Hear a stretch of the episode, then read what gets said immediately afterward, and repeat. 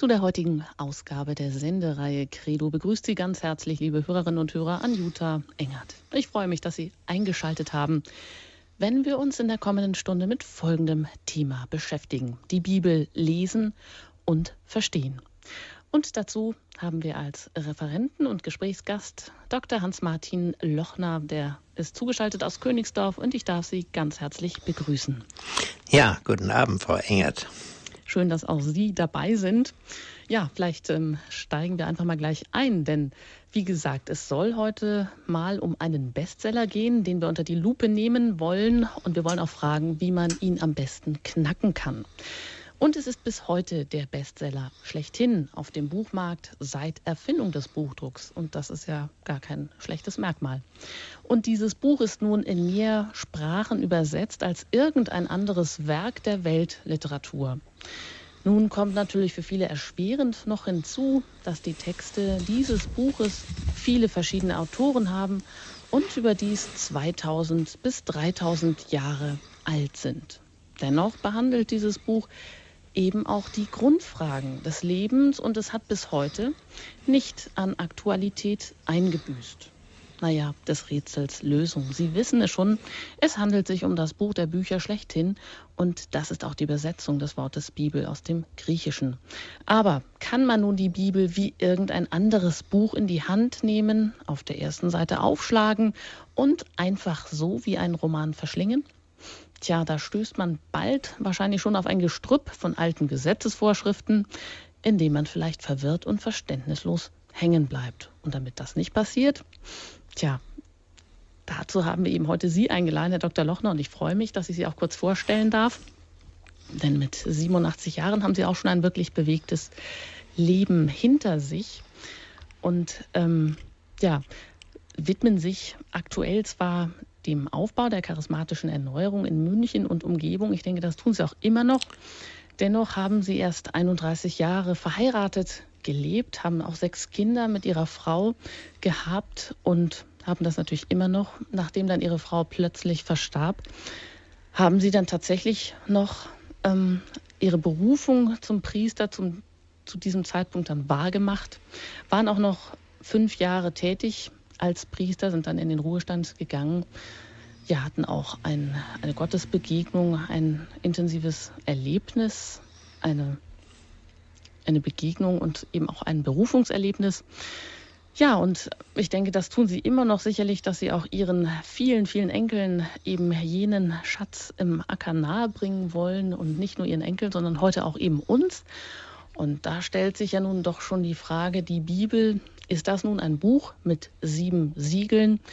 Oder ja, stimmt es eben auch, dass Katholiken nicht in der Bibel lesen, wie so ein gängiges Vorurteil ist?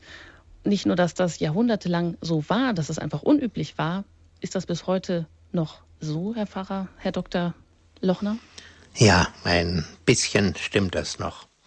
Äh, ich habe ja oft in Beichten, dass ich mit den Teilnehmern darüber sprechen kann frage sie oft, also die, die Beichtenden, äh, ob sie denn regelmäßig in der Bibel lesen und stelle also mit Erstaunen fest, selbst gute Katholiken tun das ja nicht allgemein und wenn dann auch manchmal doch in auf eine Weise, die nicht so ganz richtig ist. Aber ich wollte noch mal aufs, ähm, zurück auf diese Frage nach dem Bibelverbot. Äh, da gibt's eine kleine Geschichte. Ja, der Bibel ein Priester hat als Pfarrer hat Bibeln angeschafft, hat ausgelegt, einen Tisch und am, nach dem Gottesdienst äh, äh, versucht er halt zuzureden, dass die Leute was mitnehmen und da kommt ein Bauer und dann sagt er, komm Bauer, jetzt äh, kauf halt auch einmal eine Bibel. Und da sagt der Bauer, na Pfarrer, da kriegst du mich nicht dran. Ich bleib katholisch. Also diese Vorstellung, äh, die Bibel, das ist noch was für die Evangelischen, äh, die Katholischen, die sollen das gar nicht anschauen, die brauchen das auch gar nicht. Also das ist natürlich nicht das Richtige. Aber warum es diese Einschränkung mit dem Lesen der Bibel früher gegeben hat in der katholischen Kirche, da komme ich dann nochmal drauf zu sprechen. Zunächst einfach, äh, dass, die, äh, dass es äh, wirklich wichtig ist, äh, täglich in der Bibel zu lesen. Und da gibt es ein Wort von Johannes Chrysostomus, der war der Bischof von Konstantinopel. Der hat sehr richtig gesagt, wer die Bibel nicht kennt, kennt Jesus nicht.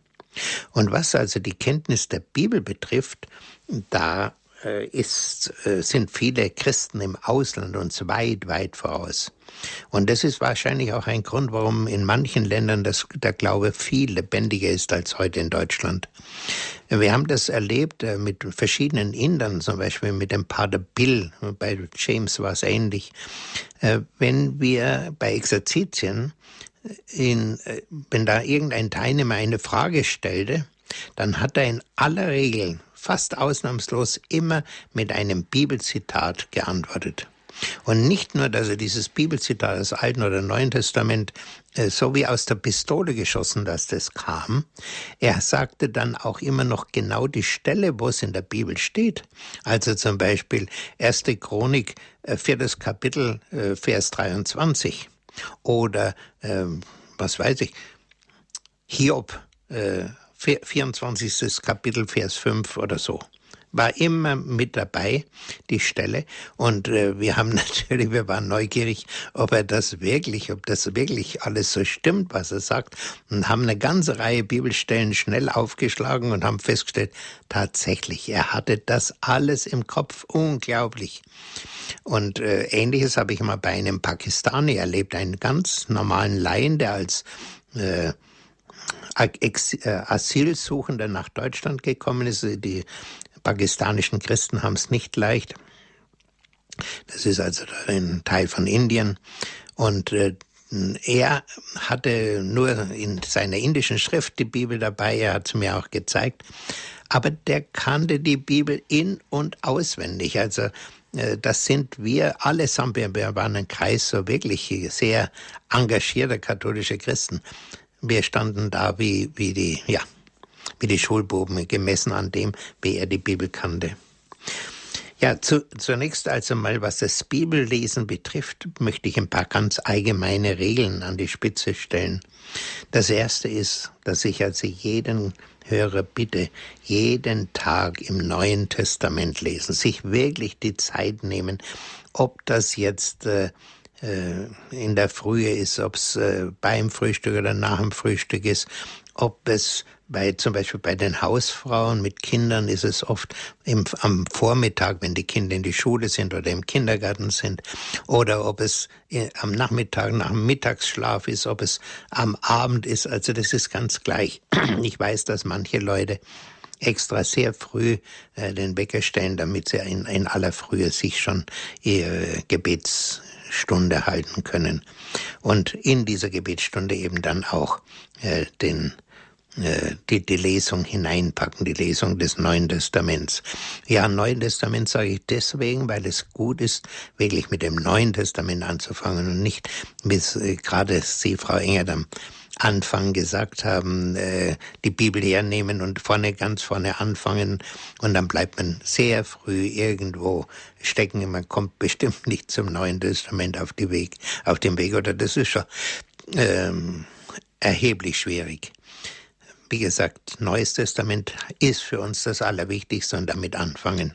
Und zwar, wenn es geht, ein halbes oder wenn es geht sogar ein ganzes Kapitel, wobei es natürlich Ausnahmen geben kann. Ich weiß, dass die Bergpredigt ein so ja, anspruchsvoller Text ist, dass man da also nicht äh, ein halbes Kapitel einfach lesen kann. Überhaupt ist es nicht gut, es einfach runterzulesen. Aber da spreche ich auch später nochmal näher dafür darum. Und dann äh, würde ich auch sehr abraten. Also gerade bei Gesprächen haben mir manche gesagt, ja, ich äh, schlag halt jeden Tag die Bibel auf und das, was ich dann gerade zufällig finde, das lese ich.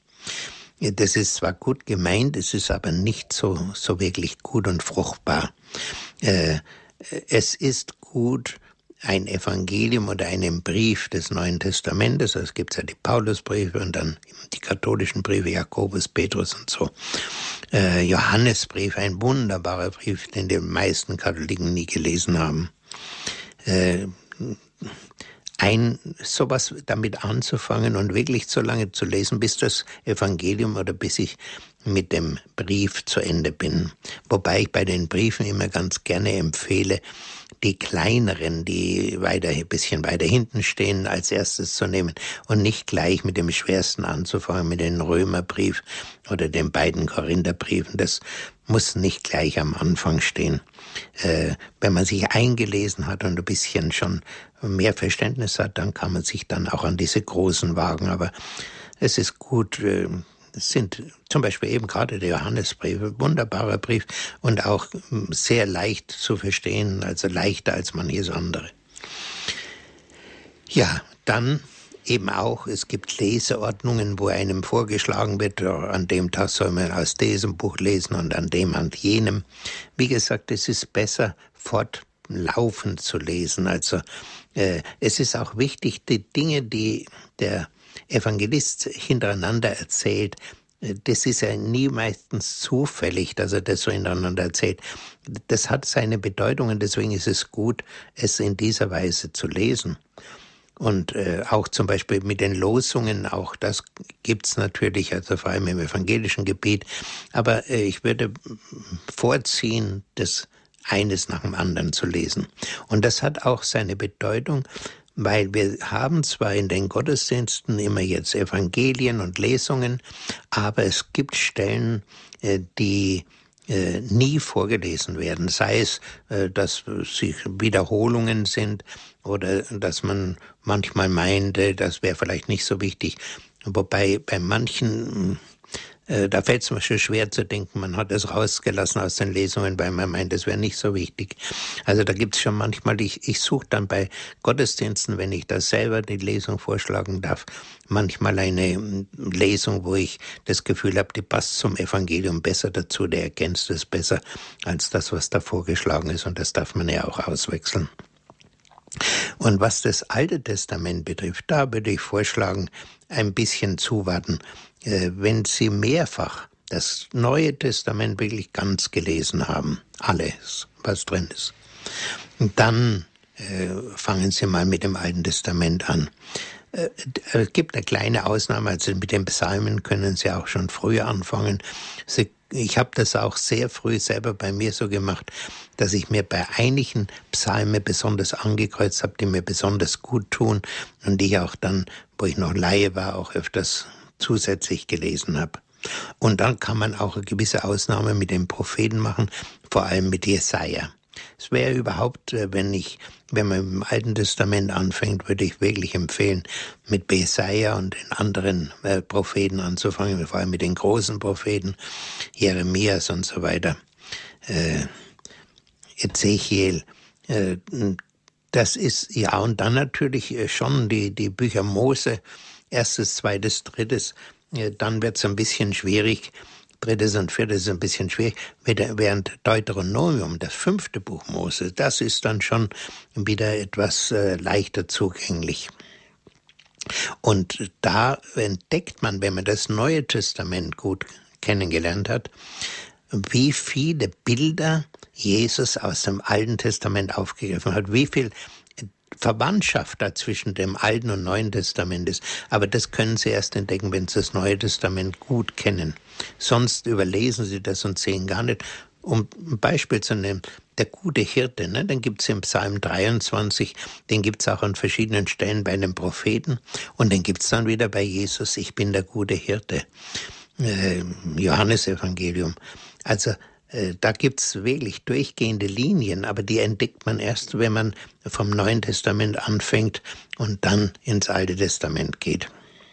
Im Übrigen, äh, die Katharina von Emmerich, die, über die werde ich gerne auch mal sprechen im Radio Horeb, äh, die ja jeden Tag im Leben Jesu einzeln nachts durch Träumen, Visionen gesehen hat.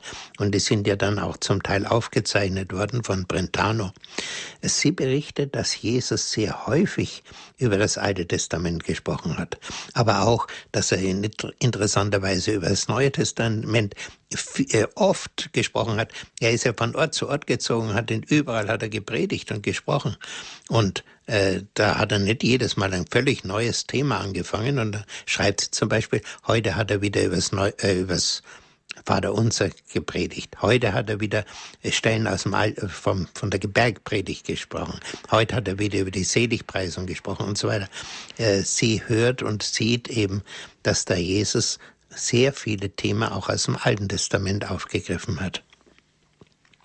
Ja, dann noch etwas, wenn beim guten Lesen, beim in, äh, vertieften Lesen ist es wichtig, äh, dass alles, also ich habe das von allem Anfang gemacht, das, was mir wichtig erschien, auch zu unterstreichen, zu markieren, wie immer Sie das machen wollen. Die Bibel ist ein Arbeitsbuch. Das ist nicht ein mit Goldschnitt schön äh, ausgestattetes Leder eingebunden, was dann äh, in den, im Bücherschrank versetzt wird und bis ans Lebensende bleibt es da unberührt. Das ist nicht der Sinn, eine Bibel zu haben, sondern die Bibel ist ein Arbeitsbuch und meine ist also schon ziemlich zerlesen, weil ich da schon seit vielen Jahren immer dieselbe hernehme, in der ich mich gut auskenne. Die liegt auch jetzt gerade im Moment wieder neben mir. Äh, das ist also wirklich ein, ein Buch, wenn Sie unterstreichen, prägen sich auch diese Dinge ein und geben das Wichtige, das, was Sie spüren, oh, da hat Jesus was Bedeutsames gesagt, das unterstreiche ich. Oder da ist von, von Paulus etwas sehr Wichtiges, das unterstreiche ich oder streiche ich an. Ja, und dann sagte ich schon, es ist gut, es in die tägliche Gebetszeit einzubetten. Äh, und da ist es eben auch wichtig, dass ich äh, nicht es dem Zufall überlasse, ob ich Zeit habe, in der Bibel zu lesen oder ob es äh, ähm, ja, wie so in den Tageslauf, äh, dass ich so sage, ach ja, irgendwann komme ich schon mal dazu, ein bisschen was zu beten und so. Das trägt nicht, das haut nicht hin. Äh, es ist gut, sich wirklich vorzunehmen, ich will das täglich machen. Und es ist gut, wenn es irgend möglich ist, äh, die Gebetszeit an einem bestimmten äh, bestimmte Uhrzeit zu haben. Ich habe das jetzt auch mit dem Brevier, dass ich da bestimmte Uhrzeiten habe, mit dem Ergebnis, dass ich ganz automatisch dran denke, oh ja, jetzt ist ja Gebetszeit und dass ich da mein Brevier hernehme und äh, in möglichst in der gleichen Zeit. Das kann mal wechseln. Das kann dadurch, dass sie eine andere Berufsstelle haben, das kann, äh, dass sie jetzt äh, äh, krank sind oder was weiß ich, wo sich dann neue Zeiten und Neues ergibt. Aber wenn es irgend geht, fest, bei, bei festen Ordnungen bleiben, das vergisst man nicht. Und dann ist auch hilfreich, wenn es irgend geht, den gleichen Ort zu nehmen. Also ich schaffe das auch nicht immer, aber ich, wenns Wetter einigermaßen gut ist, setze ich mich gerne äh, zum zur Lesung und zum Gebet auf die Terrasse. Mindestens bei einigen Gebetszeiten schaffe ich das bei einigermaßen gutem Wetter. Aber wie gesagt, das kann man sich äh, suchen. Manche haben da so eine eigene kleine Gebetsecke, wo sie eine Art Hausaltar haben und Bilder haben. Also das, äh, wie gesagt, aber zur festen Gewohnheit machen. Das sind also einige erste Anregungen. Wir können da jetzt eine kleine Pause machen, können sich vielleicht auch das eine oder andere mal notieren. Das ist dann später nicht vergessen. Und dann wollen wir äh, weitermachen mit so manchen Schwierigkeiten, die es also da gibt.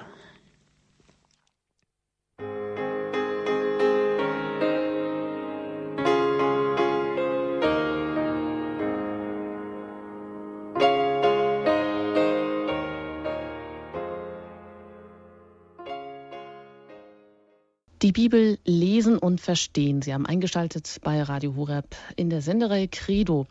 Zu Gast ist Dr. Hans-Martin Lochner, zugeschaltet aus Königsdorf und von der charismatischen Erneuerung. Und er spricht heute über das Thema Bibel. Mein Name ist Anjuta Engert und ich begleite Sie durch die Sendung. Was Sie uns ja vor allem attestiert haben, Herr Dr. Lochner, das soll kein Vorwurf sein, aber dass wir ja oder die hiesigen Katholiken eine schlechte Bibelkenntnis haben im Vergleich zu vielen auch Ausländern oder Menschen, eben Katholiken, Christen in anderen Ländern, ja, weil es hier nicht so üblich war durch die Jahrhunderte hindurch und weil es natürlich immer wieder schwierig ist, sich das ja, auf den täglichen Plan zu stellen, in die Gebetszeit zu integrieren, sich da wirklich Zeit zu nehmen und keine faulen Ausreden zu finden.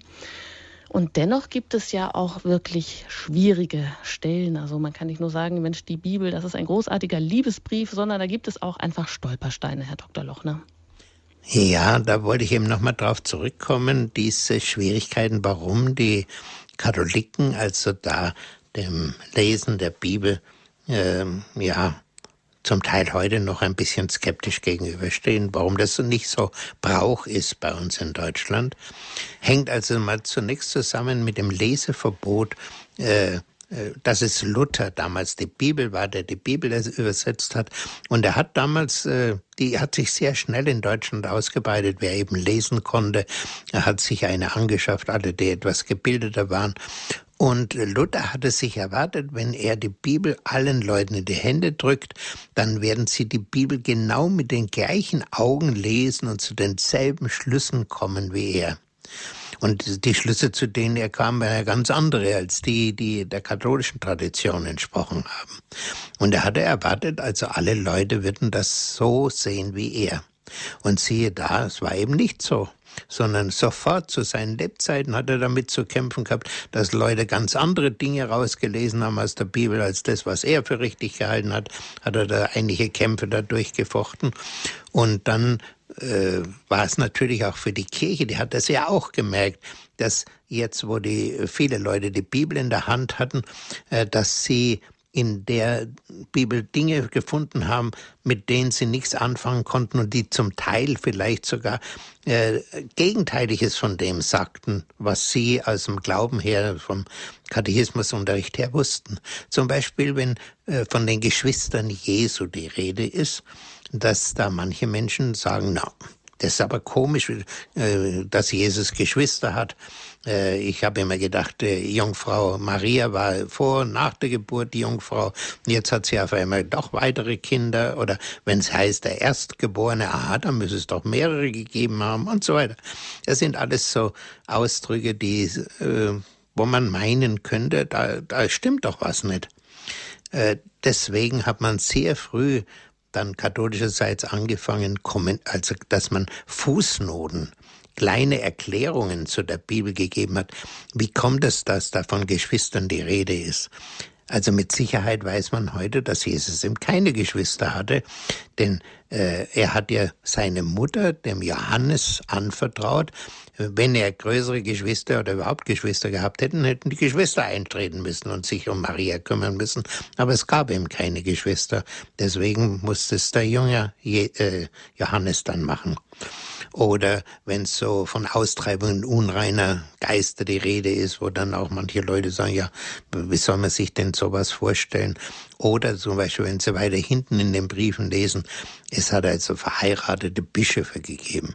Du liebe Zeit, Bischöfe waren verheiratet. Ja, wie gibt's denn sowas?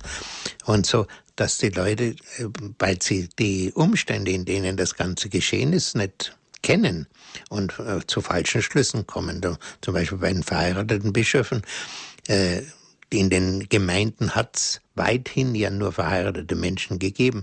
Also mussten die ersten Priester, die von den Bischöfen die Hände aufgelegt haben, also viele verheiratet gewesen sein. Aber Älteste, sie waren Presbyter ist ja der Ausdruck für Älteste. Diese Ältesten, das waren keine 20-jährigen jungen Leute, sondern das waren gestandene Männer, 40, 50, 60-Jährige oft. Gerade bei den Bischöfen von Rom, die wir dann Bisch äh, Päpste genannt haben, äh, die Nachfolger von Petrus, haben alle nur ganz kurz regiert, fünf, sechs, sieben Jahre, weil die alle in höherem Alter gewählt worden sind. Und was man eben heute nicht weiß oder nicht mehr weiß als so als normaler Le Bibelleser, dass es ganz selbstverständlich von diesen Priestern und Bischöfen, und auch wenn sie verheiratet waren, verlangt worden ist, dass sie enthaltsam leben.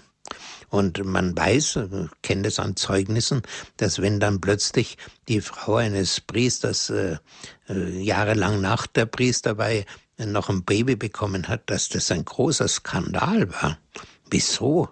Ähm, Wie gesagt, das. Aber das sind alles Dinge, die muss man erklärt bekommen, damit man überhaupt damit zusammenkommt, äh, zurechtkommt. Ähnlich ist es mit dem Sabbatgebot. Wieso äh, wird Jesus angeklagt, wenn er äh, am, am Sabbat heilt? Äh, wenn, wenn man weiß, wenn man mal in Israel war und sieht, wie also da äh, bestimmte Gebote nach wie vor strengstens eingehalten werden. Äh, ich werde es nie vergessen. Also manchmal ist es wirklich ein bisschen komisch. Äh, da waren wir in Jerusalem, durften an einem Sabbat uns frei bewegen und unser Führer sagte, bevor wir also dann in die Stadt gingen, bitte vorsichtig mit fotografieren, vor allem wenn ihr in diese Viertel kommt, äh, wo die orthodoxen Juden wohnen, bitte nicht fotografieren. Ja, haben wir gesagt, wieso darf man dann, das ist ja gerade interessant, wenn man diese Juden mit diesen Hüten und Bärten sieht und mit der glatt schwarzen Kleidung. Nein, nein, unter bitte, unter keinen Umständen. Äh, das ist verboten, denn dieses Auslösen des Fotohebels, äh, dass der Aufnahme gemacht wird, das gilt dort als Arbeit. Und Arbeit ist strengstens verboten. Und da kann es euch passieren, sagt er uns, dass ihr plötzlich eine Faust im Gesicht hat und euer Fotoapparat weit wegfliegt. Da haben wir gesagt, das ist aber komisch. Äh, das Zuschlagen mit der Faust, das ist erlaubt, aber die Auslöser betätigen, das ist nicht erlaubt. Ja, sagt er, so ist es. Denn der, der zuschlägt, der verteidigt ja den Sabbat, das ist ja ein gutes Werk. Naja, so könnte man von vielen äh, Stellen sagen, wo man ein bisschen Verständnis braucht, wenn da von bestimmten Sachen die Rede ist, also die, die koschere Essen dann zum Beispiel, warum die Jünger die Ähren nicht am Sabbat abpflücken dürfen und reiben dürfen, um die Körner zu essen, warum sie mit ungewaschenen Händen essen, wieso das so als schwere Sünde angesehen wird und Jesus angekreidet wird, dass er doch nicht von Gott sein kann, wenn seine Jünger solche Sachen machen. Wie gesagt, das sind alles so Sachen, da muss man ein bisschen Erklärung haben und ein bisschen Näheres wissen. Auch die Steuerfrage, wieso man dazu kommt, äh, überhaupt diese Frage zu stellen, was da dahinter steht, die Bosheit, die da dahinter steht. Äh, wenn man diese Verhältnisse von damals nicht kennt, kommt man da schlecht äh, dahinter. Auch die Ehebrecherin, da hatte ich übrigens bei Guardini einen wichtigen Hinweis mal bekommen, interessanten Hinweis in seinem sehr lesenswerten Buch Der Herr. Äh, da schreibt er, wenn wie die Ehebrecherin da in die Mitte gestellt wird, äh, dass Jesus stumm war. Ne, man sagt doch zu ihm, äh, Meister Mose hat gesagt, solche Frauen, die beim Ehebruch ertappt werden, müssen wir steinigen. Was sagst du? Eine ganz boshafte Frage natürlich, um ihn aufs Glatteis zu führen, dass er entweder sagt, nein, nicht äh, steinigen, dann sagen wir, du, der hält sich ja überhaupt nicht an das Gesetz Moses, der ist ja ein gottloser Mann. Sagt der steinigen, dann sagt man, hör doch mal, das ist, das ist der liebende Jesus, der immer da von Liebe spricht und dann lässt er die arme Frau steinigen. Ja, Guardini sagt, da steht ja in der Bibel, Jesus bleibt stumm und malt in den Sand. Und er sagt, da gibt's eine alte Tradition in der Kirche, er hätte in den Sand die Namen von Frauen geschrieben, mit denen die Ankläger, da diese Pharisäer, selber Ehebruch begrieben, begangen haben. Und dann sagt er, wer ohne Sünde ist, werfe den ersten Stein auf sie. Und wie die plötzlich sehen, dass da von den Namen, wo sie sich äh, selber schuldig gemacht haben, dass die plötzlich da vor ihnen sind. Äh, geht natürlich schnellstens einer nach dem anderen und sie erkennen, Jesus, der weiß ja das alles. Da sind sie so überführt, dass sie nichts mehr sagen können. Und so könnte man also von verschiedenen Stellen äh, sagen, äh, wo es notwendig ist, diesen, in diese Zusammenhänge zu kommen. Und da ist es also schon hilfreich, etwas an der Hand zu haben, wo man sich da erkundigen kann. Und da stellt sich dann die Frage, ja, soll ich Kommentare kaufen? Also äh, meine Erfahrung damit ist, was sie auf jeden Fall nicht tun sollen, sollen, äh, dass sie sich Kommentare aus den letzten oder äh, solche Bücher, die über die äh, Bibelauslegung der, der letzten Jahrzehnte gehen, die sollten sie sich also ersparen. Die sind nicht gut und die gehen alle davon aus, dass es nie Wunder gegeben hätte. Äh, das ist ein, da sind die Exegeten also auf eine falsche Spur gegangen. Äh, ich selber habe daheim auch äh, damals schon als Laie von meiner Frau das Regensburger Testament, so einzelne Bände geschenkt bekommen. Das war eine Auslegung äh, damals in München eine wunderbare Exeget. Das stammte aus den 50er Jahren, also so 1950 bis 60 etwa erschienen. Das sind noch wirklich gute katholische Auslegungen. Und da sind die alten Traditionen, wie die Kirche die Schrift ausgelegt hat und gelesen hat, unter dem Einfluss des Heiligen Geistes, muss man sagen, gelesen hat, die sind da drinnen enthalten. Bei den späteren fehlt das, das leider. Aber das ist nicht notwendig. Äh, ein anderes Mittel, was ich Ihnen eher empfehlen würde, was leichter zugänglich ist, ist, wenn Sie die Möglichkeit haben, sich mal eine bessere neue Bibel anzuschaffen, dass Sie das sogenannte, dass Sie die sogenannte Jerusalemer Bibel nehmen. Da haben Sie also einen sehr guten Bibeltext drin und drunter äh, sehr ausführliche, gute äh, Erklärungen.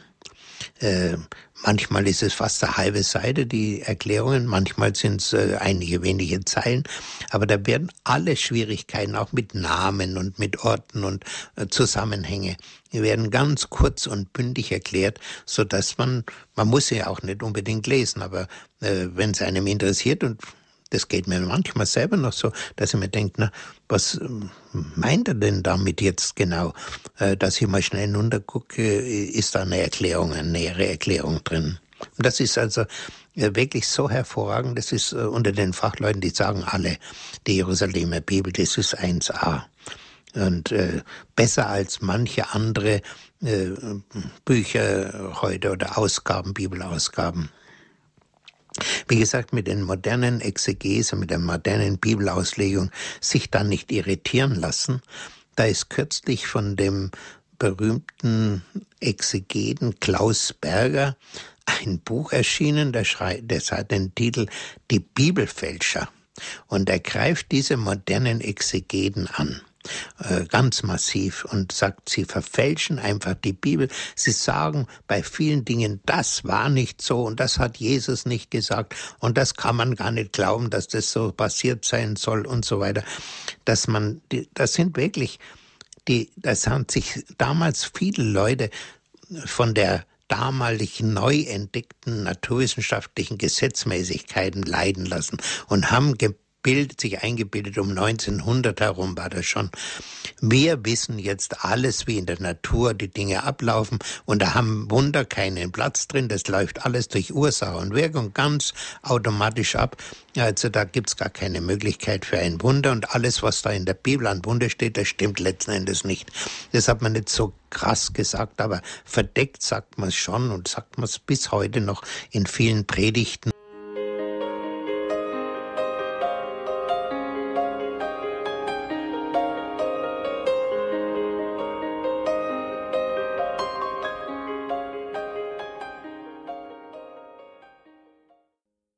Waren ja dabei stehen geblieben, dass es eben auch ganz wichtig ist, dass die Heilige Schrift inspiriert ist vom Heiligen Geist. Und wenn wir uns fragen, welchen Schatz haben wir eben auch mit, ja, sagen wir mal, diesem 1400-seitigen Liebesbrief in der Hand, dann wäre es vielleicht auch noch wichtig, ähm, wie wir uns diesem Schatz annähern können. Vielleicht können Sie uns da noch etwas mit auf den Weg geben. Die Bibel ist ja kein Kochrezeptebuch. Sie, Gott erzählt Geschichten und auch wir können uns da als Handelnde seiner Geschichte vielleicht wiederfinden.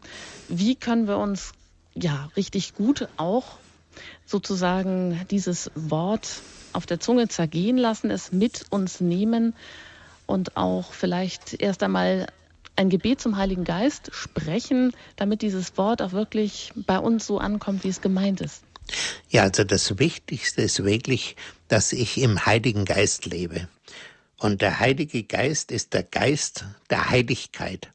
Und wenn ich in Sünde dahin lebe und mir das, die Frage nach Sünde mehr oder weniger gleichgültig ist, dann kann ich die Schrift nicht verstehen. Dann kann mich der Heilige, kann mir der Heilige Geist da wirklich nicht leiden, dass ich die Schrift verstehe.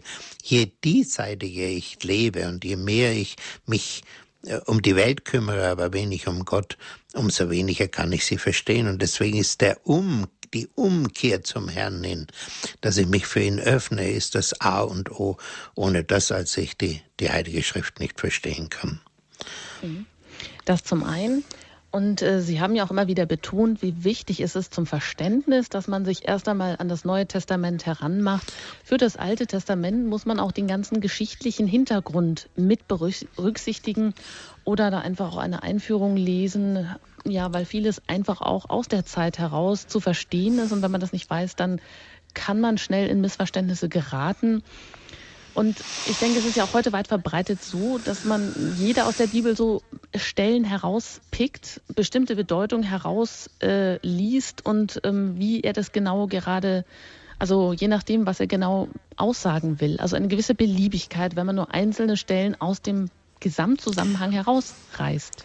Ja, das ist ja auch der Grund, warum ich gerne empfehle, wirklich die, ein Bild, ein Buch oder ein, ein Evangelium im Gesamtzusammenhang zu lesen, dass ich, weil sich vieles auch gegenseitig erklärt und weil vieles eben äh, sonst mir überhaupt nie bewusst wird.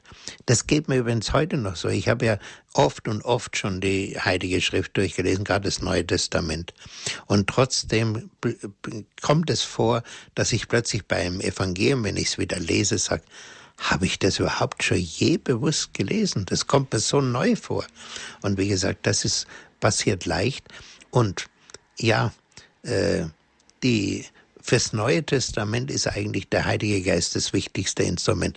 Beim Alten Testament ist es natürlich so, da zum Beispiel diese ganze warum warum es so die Abstammung so wichtig ist bei den Juden und so weiter. Da gibt's natürlich Dinge, äh, wo es gut ist, äh, Kommentare zu haben.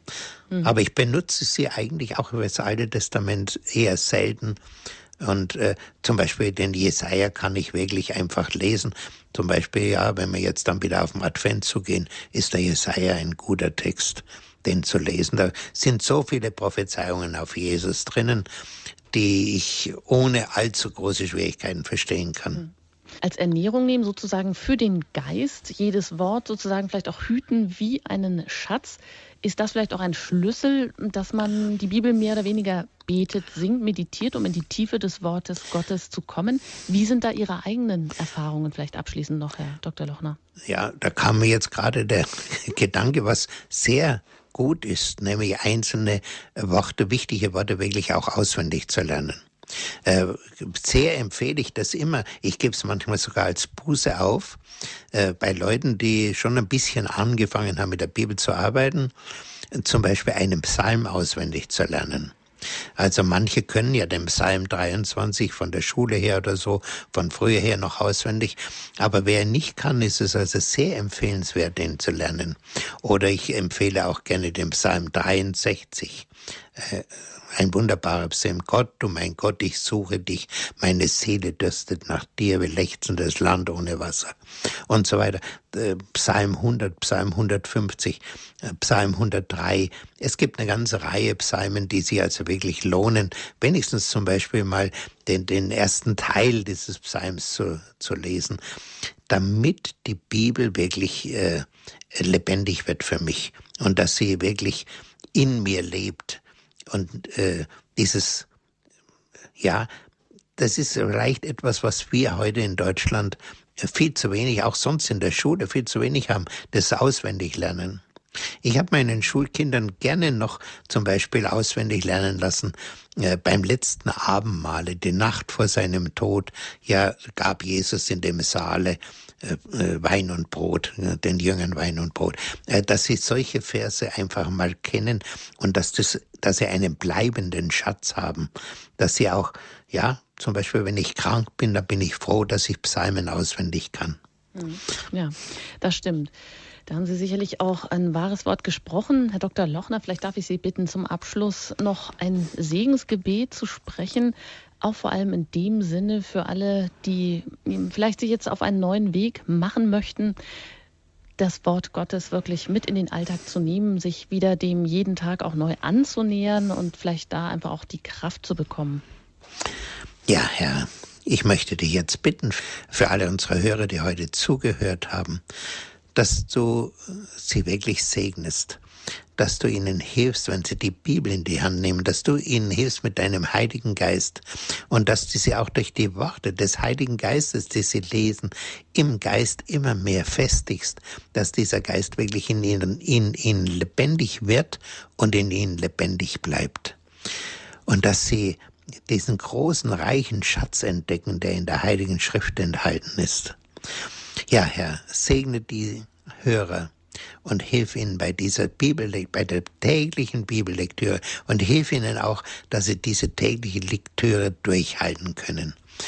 Dazu segne euch, heile euch und bestärke euch jeden Tag neu der allmächtige Gott, der Vater, der Sohn und der Heilige Geist. Amen. Amen. Amen. Herr Dr. Lochner, vielen Dank, dass Sie den Weg praktisch zu uns gesch geschafft haben, dass Sie uns heute einfach auch wieder neue Impulse gegeben haben und vielleicht auch wieder neuen Geschmack gemacht haben, das Wort Gottes auch wirklich mitzunehmen, jeden Tag zu lesen, im Sinne von auch Johannes Chrysostomus, den Sie zitiert haben, wer die Bibel nicht kennt, der kennt Jesus nicht. Also da kommt man gar nicht so daran vorbei. Vielen Dank und Ihnen auch Gottes Segen. Ja, ein paar Hinweise vielleicht noch, wer noch einmal nachhören möchte und nicht alles mitbekommen hat vom Anfang an der Sendung, die Bibel lesen und verstehen, der kann auch gerne nochmal diese Sendung zeitunabhängig herunterladen im Podcast-Angebot unter www.horeb.org. Wenn Sie auch noch etwas anderes hören möchten von Dr. Lochner, kann man glauben, was in der Bibel steht, eine andere Sendung zum Beispiel, dann können Sie auch gerne den CD-Dienst kontaktieren und einen Mitschnitt auf CD bestellen. Und Sie erreichen den CD-Dienst unter der 08323 9675 120. Alle weiteren Angaben zu Radio Horeb, zum Sender und auch zur Sendung finden Sie dann beim Hörerservice unter der 08323 9675 110. Ich danke Ihnen fürs Zuhören. An dieser Stelle verabschiedet sich Anjuta Engert.